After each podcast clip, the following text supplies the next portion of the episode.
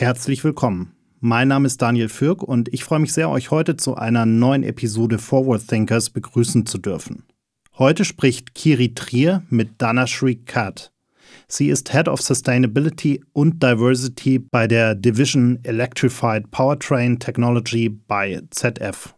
Die beiden unterhalten sich über Nachhaltigkeit und die Frage, wie wir unsere Klimaziele besser erreichen können. Viel Spaß beim Zuhören.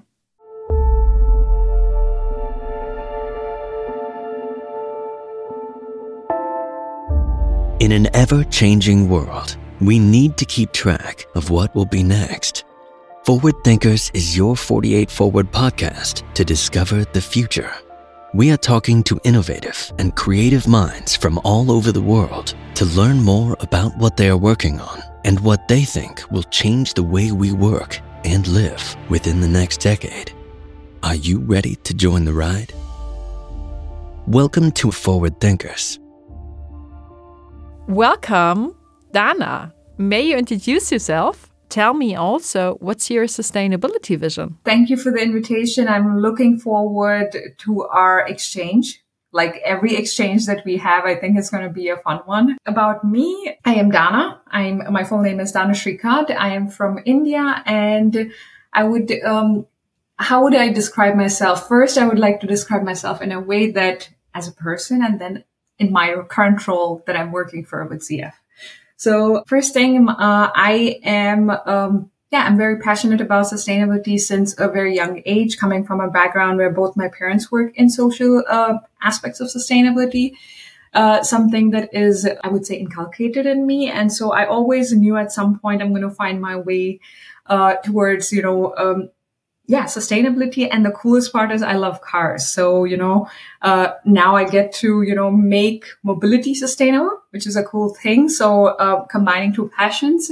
Um, as you mentioned, I'm currently located or sitting in Northville. So in the Detroit metropolitan region. Over the years, I've had the pleasure to live and work in Germany, in Europe.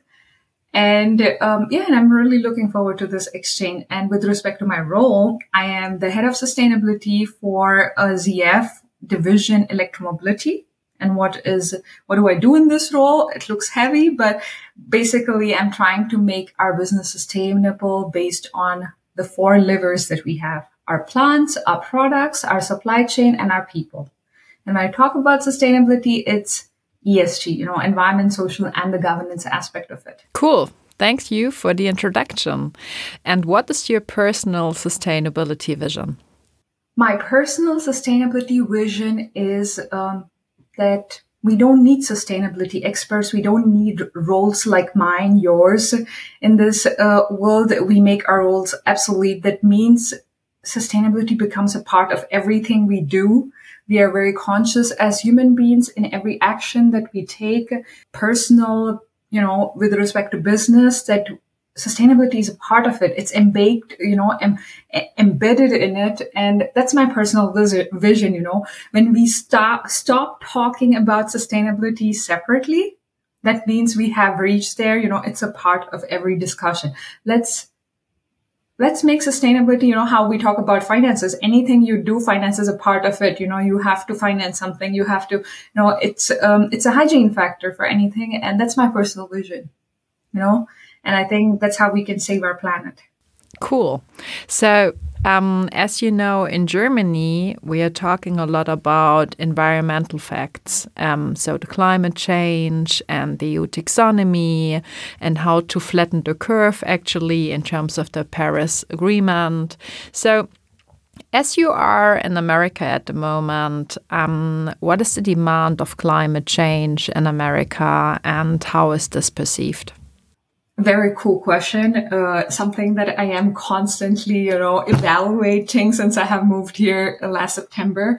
Uh, something that s- comes into every conversation that I have with people I meet uh, in personal as well as work setup.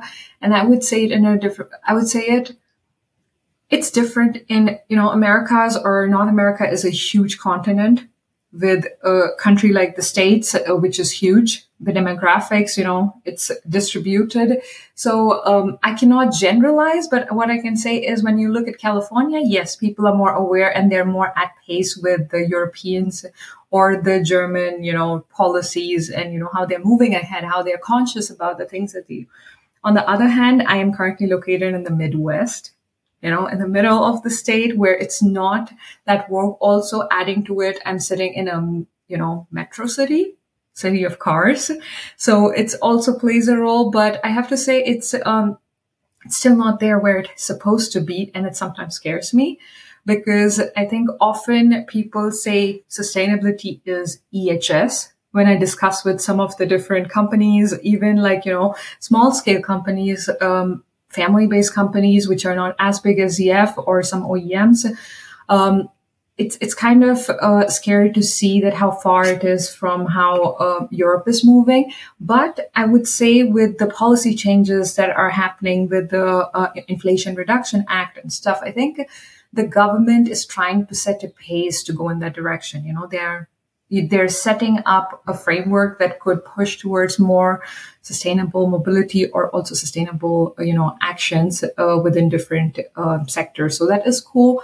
Um, but uh, what is also interesting, I would say, is um, some people have always asked me the question: Has Europe influenced the U.S.? You know, and I can say um, I would not say that uh, it's the policies as such are all mostly impacting the US, but I would say it's more the more the movement, the climate movement that started in Europe, especially with the Fridays for Future. You know, what started that has more of an impact when I see talking to different people in the States uh, than just the policies, because you know, let's be honest, not everyone is following, you know, the policies that are going out in the European Union. We try to, we, we would like to believe that everyone is following and, you know, everyone, but I think it's more the climate movement that is making an impact uh, in the States to do the right thing.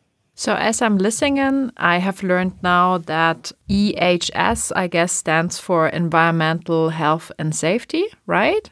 Exactly. So uh, EHS, based on the ISO standards, is uh, is a minimum requirement for you with respect to your plants. You know, um, to sell your products, to have uh, sustainable operations. But that's the minimum compliant aspect that companies have been following the last years and sustainability is so much more than that when we go towards the whole governance aspect um, of it what about the Black Lives Matter movement? I mean, um, as we do have, and you've mentioned it already, the Fridays for Future movement, um, I still know and remember there was a big movement going on in terms of the Black Lives Matter Act. I have to say, it's you're the first person in a yeah work related setup has asked me this question um, because I've been given or briefed by my uh, partner or my husband that I shouldn't talk about politics at work, but I love this question, especially in the States. Uh, it's very difficult to have these conversations.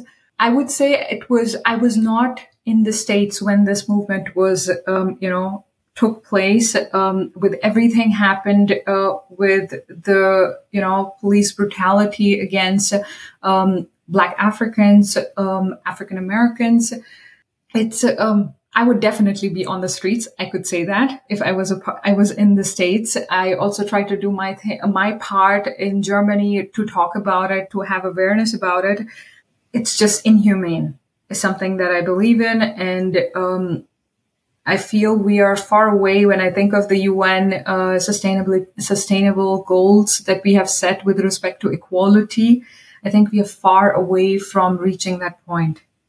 And uh, it's kind of sad when you see, st- uh, especially the US, which is a relatively new country and is uh, is a melting pot for different cultures, and it is, I would say, built up on the backs of immigrants. You know, coming from different. It's kind of sad to see how um, how the even official systems play against a specific group of people based on their race. So um, yeah, it's kind of sad and it scares me. And yeah, and I also think one of the problems uh, is uh, if we are going in that direction of talking about Black Lives Matter, I think we should also talk about uh, the gun law in the states. I think uh, that is something for me what was a shock moving to the states and i had to do a first sh- responder training you know like active shoot uh, active shooting a uh, shooter responding training you know something that um, I never thought I would be doing it. And when I was talking about it with some of my colleagues, I found out schools do it. You know, uh, children know fight, flight, hide you know, with respect to an active shooter training. And that's kind of scary when I think of the childhood I've had in India, you know, and um, being protected and school was fun. And then uh, you have children at this point in time who have to worry about having, you know, people coming to schools with guns and they need to know how they're going to react in that situation. Do you think, um, in terms of sustainability education, especially in the US, um, that the people, especially um, the children, teenagers, are growing up now in terms of the awareness that the social pillar, um, mentioning environmental, social, and governance management, so the so called ESG management, it's also based on such discussions like um, do we have guns or not? Um, how do we protect ourselves? I mean, there's a big um, topic in terms of diversity as well. So, um, but do you see that the people in America quantify this in another way, so the social pillar, than we do it in Europe? Uh, definitely. I think definitely. And it is something um, I feel it's in the system because we always joke about it. America is all about capitalism. You know, it's all about individualism. You know, um, it's the land where you can make your dreams come true. What does that mean? You, you know, you can be individualistic. You can, you know, be capitalist and you'll be rewarded for it. Right and and then you have the systems in uh, in Germany or in Europe which are more social driven you know where uh, we as a setup need to um, you know have a specific standard of living and no, it's not me to have a better standard of living. And that's something was also interesting that i had a conversation with some of the friends when they asked me i moved here and they're like hey what do you think you know 10 years living in europe? Um, what is your first insights? And i said individually, you can be rich in the States. But as a society, you're going to be poor in the States. Because when I walk out, the infrastructure that you see, the roads, the parks, you know, the hospitals, um, those aspects are not that much in focus. But if I have the money and I, I can, you know, pay for those things, I can go to fancy places right? But in the Europe, the coolest part was you step out of your home, irrespective of what you do as a job, what you earn as a job, you're enjoying the fresh air, you're enjoying the parks, you're enjoying the public swimming pools, which I, which I love because, you know, it's, um, the Ubuntu philosophy, you know, I am because we are. And, uh, so, um, yeah, I, I kind of miss that sometimes, uh, from, uh, Europe. I, I would say very often. And with respect to what you mentioned, the, social aspect, what I am seeing is people, people know about ESG. You know, people are learning about ESG, but they are keeping it very isolated from each other. To give you an example, people do not understand that environmental, I would say crisis is going to have a big social impact. I think a lot of people haven't con- interconnected these two things. And um, every time when I talk to different people, also like, you know, uh, young students at university, that is something that I want to underline. That's how I start my, you know, um, uh, yeah, discussion is I think the climate crisis is going to push for the, you know, the biggest immigration we as humankind have ever seen because of everything happening, I, I don't think people are going to stay on live where they are at this point in time. So I hope that people connect these two and it's not something that we have to look at it separately. So Dana, um, as we had a lot of conversations already, and um, I know that you are one of the top leaders at ZF at the moment, who's also not from Germany but has a very interesting background. So maybe can you tell us a little bit more about your, yeah, I would call it a not only global traveler and global leader, but really like you're really inspiring a lot of different people from different cultures. What stands behind that? Thank you, Kiri. Um, I I would say I have been very privileged to have the chances that I've had.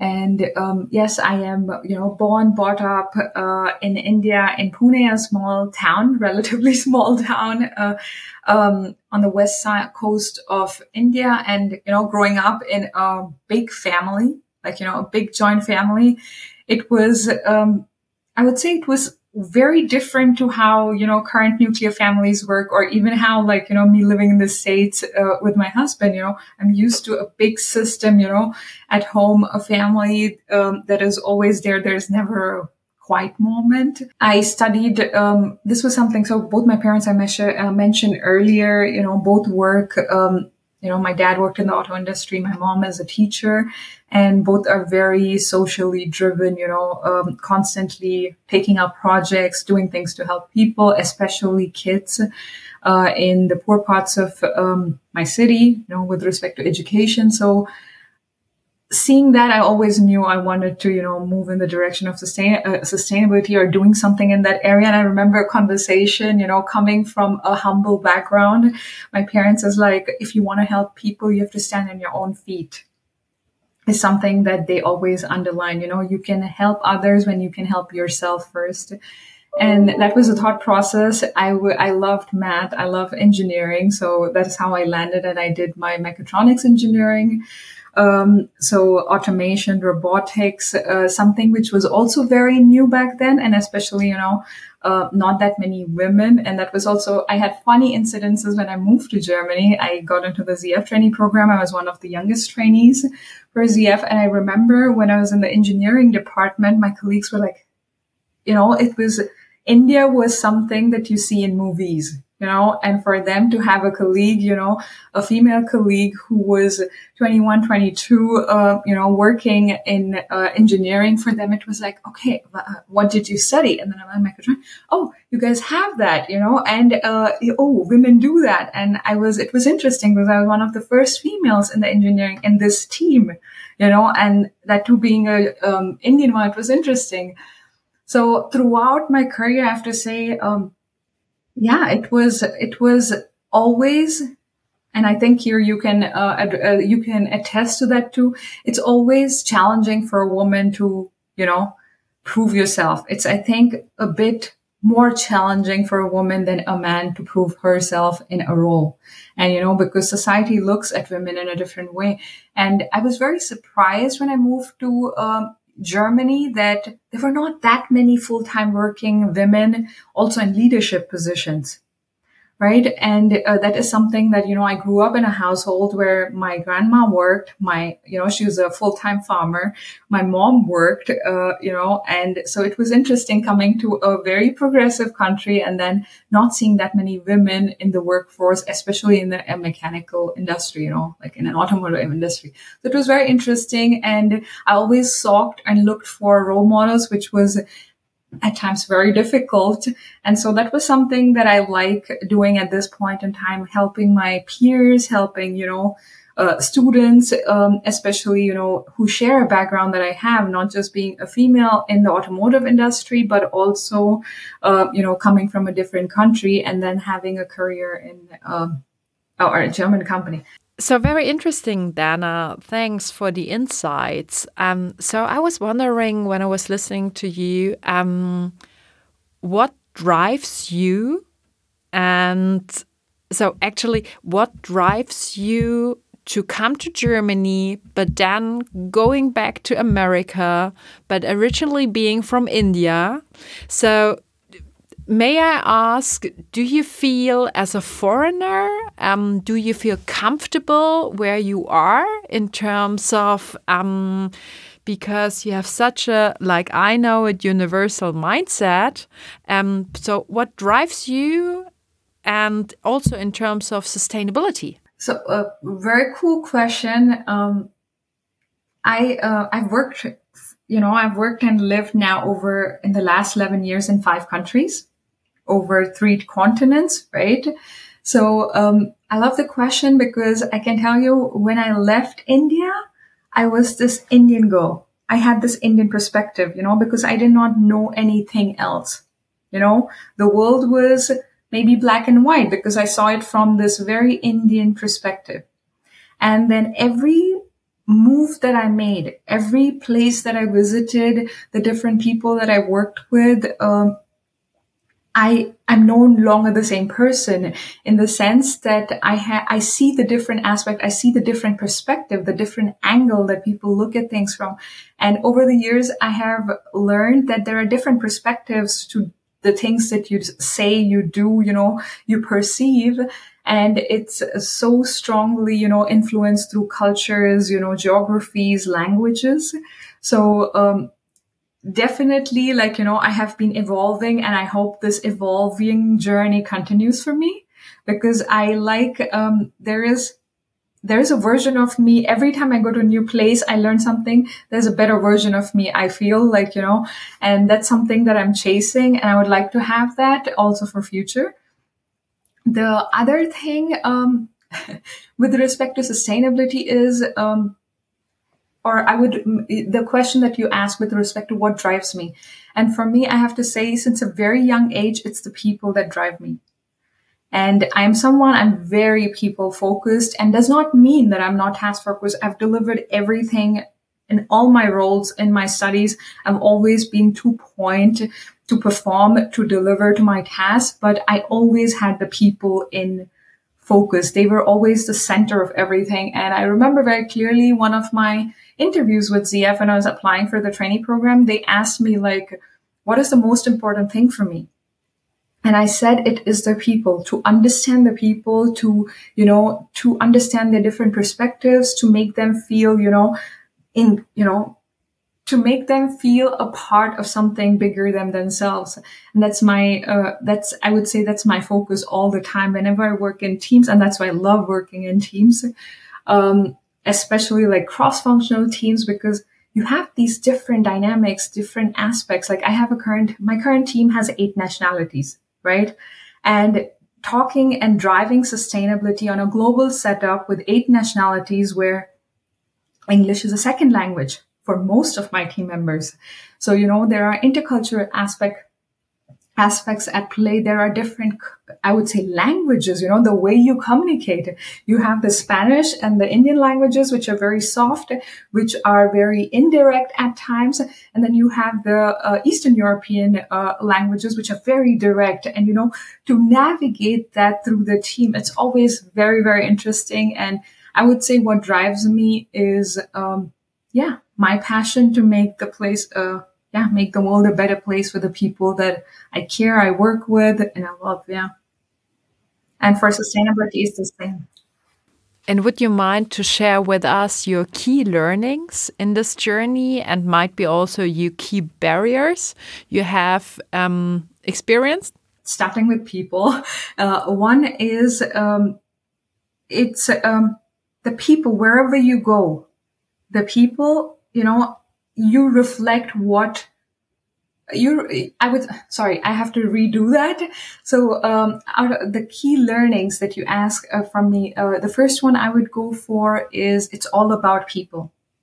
Whatever you do if you make a pitch for something if you are you know driving any you know sustainability initiatives you know it's all about people put the pe- person in the center of it and you know drive it. And i think it's always you always get a better output. That's my thought process. Um, the second thing is uh, i think without passion um, and drive for your job, it would be difficult for you uh, to, you know, make an amazing impact and be happy in your role. Because I think those two things are very important. That you are very passionate about the topic that you're working on. From in my case, it's sustainability and the drive. You know, the power that I bring to this topic uh, together with my team and everyone in my team does, and that I think takes you further in life uh, in the thought process, even with sustainability, we have so many challenges that if there is someone sitting in the driver's seat who ha- who is passionately driven, intrinsically driven, this person can make a bigger impact than someone who is just doing it for the sake of a job. So that is something. So whenever I'm hiring people, I'm, I'm, I'm trying to find this intrinsic motivation, the passion, because these are the people who go out there for everything that we believe in and then, you know, try to push the right uh, sustainability strategies, uh, initiatives. And I would say the last one, hmm, yeah, I, I don't know. Maybe they're like, I would say those two, but the third one, I would say more in the direction, um, is if we don't change, you know, and change is constant, it's a constant change. And I think if we don't change at this point in time with respect to um, the environmental aspects, the social aspects, we are going to be uh, signing off the end of our race.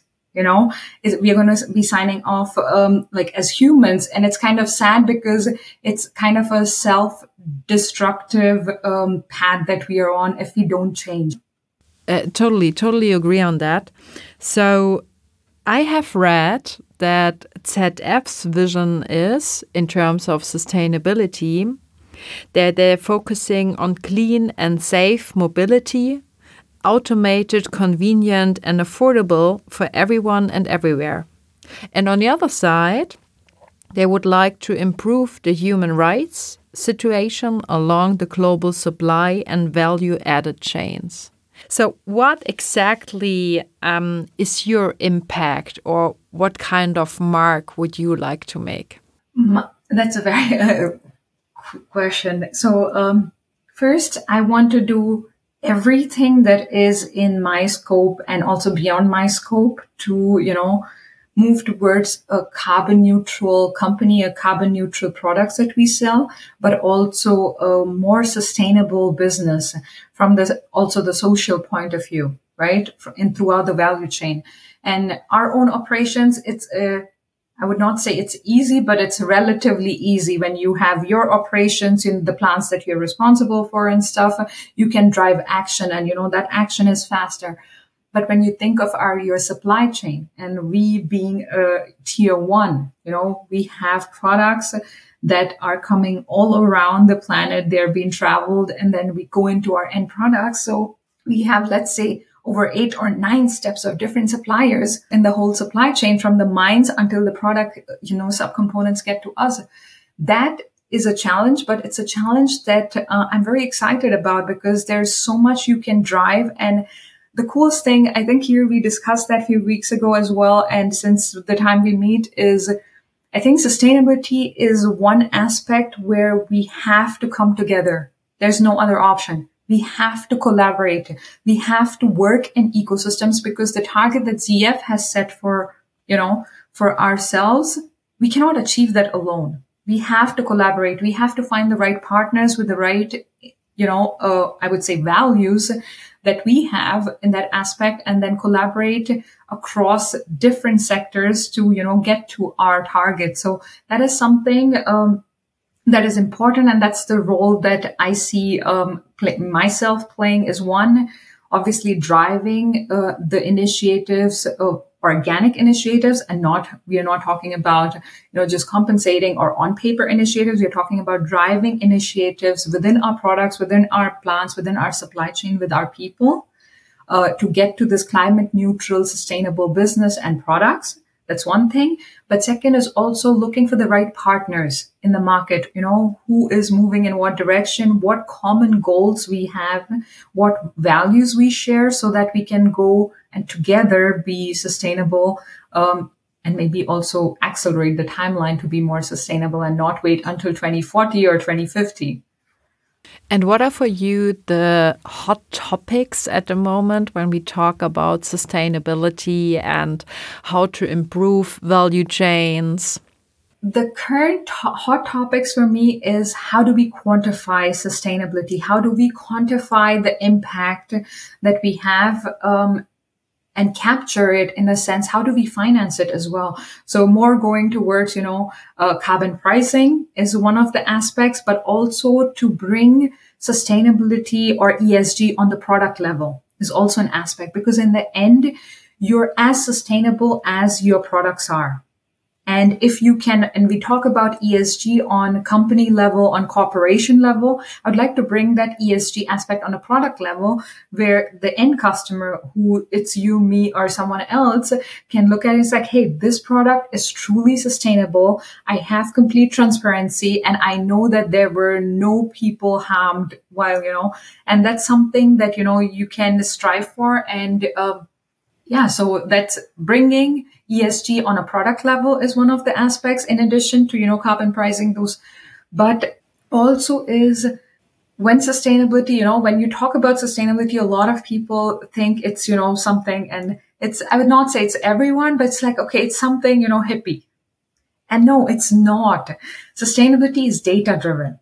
It's a complete data case. And a lot of people don't understand that. And that's one of the focus points that I have currently with my team as well. How do we put a number to everything? How do we make how do we quantify it and how do we define a path of reduction or you know also uh, improvement for the next year so that we can really see are we on track and if we are cool and if we are not on track what needs to be done differently what are, how do we you know close the gaps how do we drive action so those are the things you know making it relevant you know st- um, th- those are the yeah few things and how is this recognized within your supplier? I mean, ZF is also a supplier, right, to the biggest OEMs in the market, like BMW, for example, Volkswagen, and and But still, as I know, you also have other suppliers in your value chain, right? Um, so it's not only value chain, also the supply chain, obviously. So, um, how is this recognized in terms of the data management of sustainability initiatives? It's very, um, I would say it's very different with different suppliers. I think the size of the company plays a huge role in the sustainability discussion as well. And I've seen that like we have thousands and thousands of suppliers sitting globally um, the aspects the, uh, that influence, you know, the awareness of the suppliers, the perseverance of the, or the, uh, how they perceive the sustainability activities and requirements from ZF are dependent on the location that they're in, the region that they're located in, you know, because obviously the policies make a difference, the movements make a difference. Also, uh, influences are from the size of the company. So the bigger the company, the you know more aware you are the more resources maybe you can put in that direction and you know those aspects. So it's different. Uh, what i see is um, policies would help exactly in that direction. So obviously we have the uh, csrd which you know the reporting in the european union that uh, companies have to now uh, not now. So different companies with different sizes, with different, you know, if they're publicly listed or not, uh, they have to, you know, um, disclose some aspects, right? And I think that is helping now companies to set priorities and go in that direction. But still, there are these small suppliers who do not have these capacity, I think we need a system for them, how we can take them along with us. And that's also within ZF. We have a lot of uh, supplier onboarding trainings. We have webinars with respect to sustain, uh, sustainability with respect to our requirements. Also to, you know, it's before you ask a supplier, I need XYZ from you.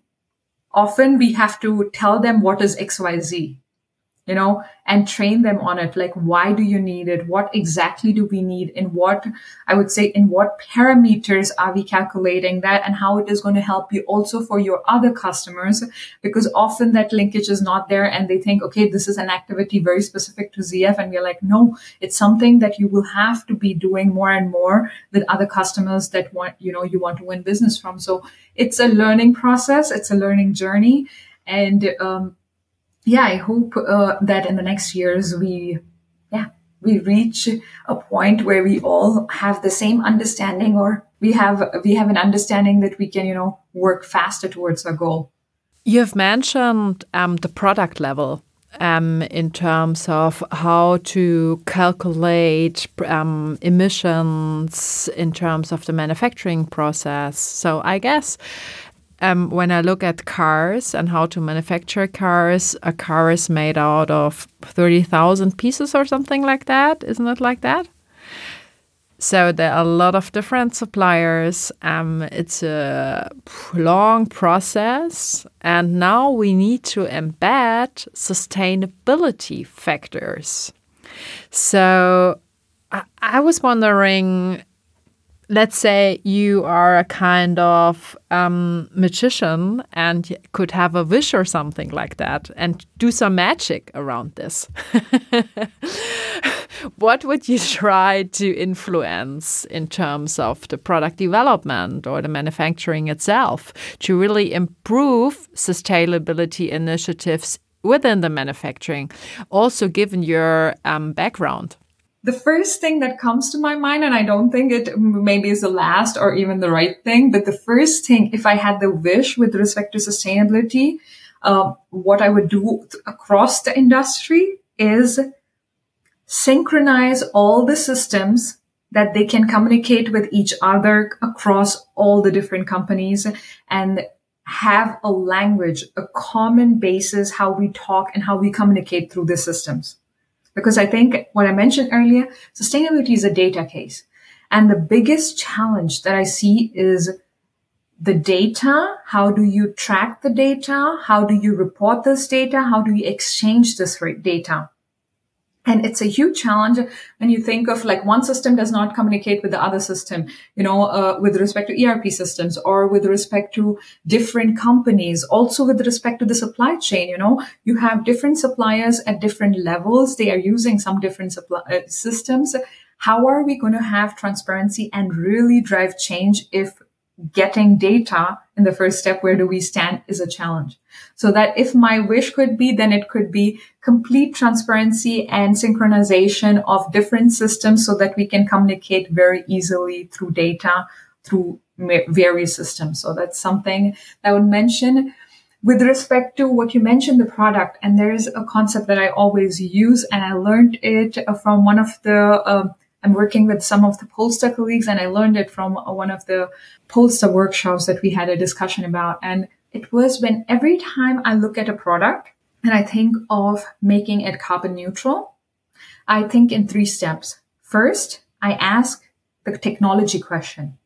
What do I mean that um, mean by it? And I'll give an example. We have a, you know, a wiring harness, a cable, let's say in a transmission in our product the first question I would ask if someone told me to decarbonize this cable or, uh, you know, um, I would ask first, do I need the cable? That's a technology question that I will ask. Are there other technologies out there that I could replace this with? And let's say, can the two, uh, let's say components that are connecting through this cable, can they communicate wirelessly? Is it possible? So I'm asking a very technology question, just do we do we even need it? Not saying that okay we need it we assume we need it. No. The second once it comes out no dana you need to have this. It's not possible uh, with respect to then the question will be what material is the product made out of? Right? A complete transparency with respect to the materials the alloys that are in it and then the question for each of the material that i come to is there a sustainable substitute out there a sustainable alternative for all these materials? If yes, how can we go towards that? If no, then that's a white spot that we need to work on, you know, in the industry together with partners. Then the third aspect that I always ask is, what are the processes to manufacture this product? Right? What are the different manufacturing processes and how much CO2e are they emitting while you, you know, produce or manufacture this and are there sustainable alternatives or low carbon processes out there to replace the ones that you have now for this component for this product? If the answer is yes, then you have to investigate how can you, you know, go in that direction. If the answer is no, then you again have somewhere you have to drive innovation. You have to find the right partners or even if internally you can drive. So those are always, so every time like let it be a piece of paper to a very complex system. I always ask the question, technology, material, processes, because in the end, those are the three steps how we will get to the decarbonization um, of all our products. This is really cool. Such a cool framework. Thanks for sharing that. So I hope it inspired actually people or inspires people um, to to use this framework because um, you've breaking it down so easily actually because very often sustainability is recognized as such a complex topic. So, and as I know that you're also a kind of motivator for your group in terms of um, that you give trainings and try to upskill people. So, maybe you can share a little bit about your experience here. What does it take um, to motivate people to go into sustainability and um, drive this internally by heart? like you do?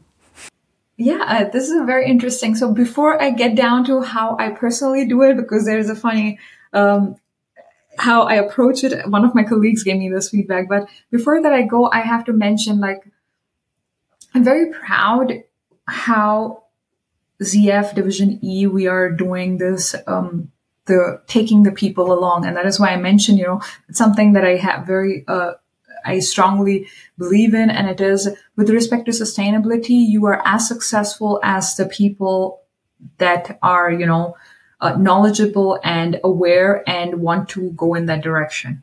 You as a company can set as many targets as you want, but if your people are not on board, you are not going to meet those targets. And so exactly to do that, we have different sorts of academies, modules to reskill, upskill our people, you know, to give them a path that they build up the knowledge that is needed for the future to make a sustainable product, a clean product, an affordable product for ZF right? And so I'm very proud uh, that last year's uh, we have been working on this e academy where you will, uh, you know, we have over 17,000 people who are, you know, in this reskilling, upskilling, you know, training program where you can learn everything about electromobility, everything about sustainability, about digitalization, about ecosystem partnering, you know, those aspects.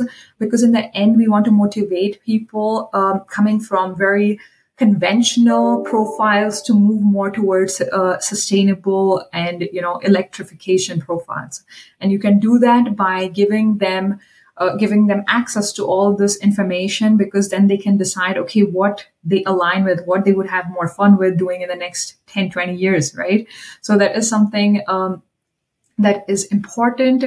Uh, um, with respect to personally how do i I have a process for that too. So how I approach people when I talk about sustainability, especially when you're in a new group. And, um, you know, recently I had, I was in a session where there were more salespeople and I was the only sustainability, sustainability people. And obviously with the current supply chain crisis, you know, they have different challenges that they're focusing on. So sustainability is something, you know, not on the radar for them at this moment.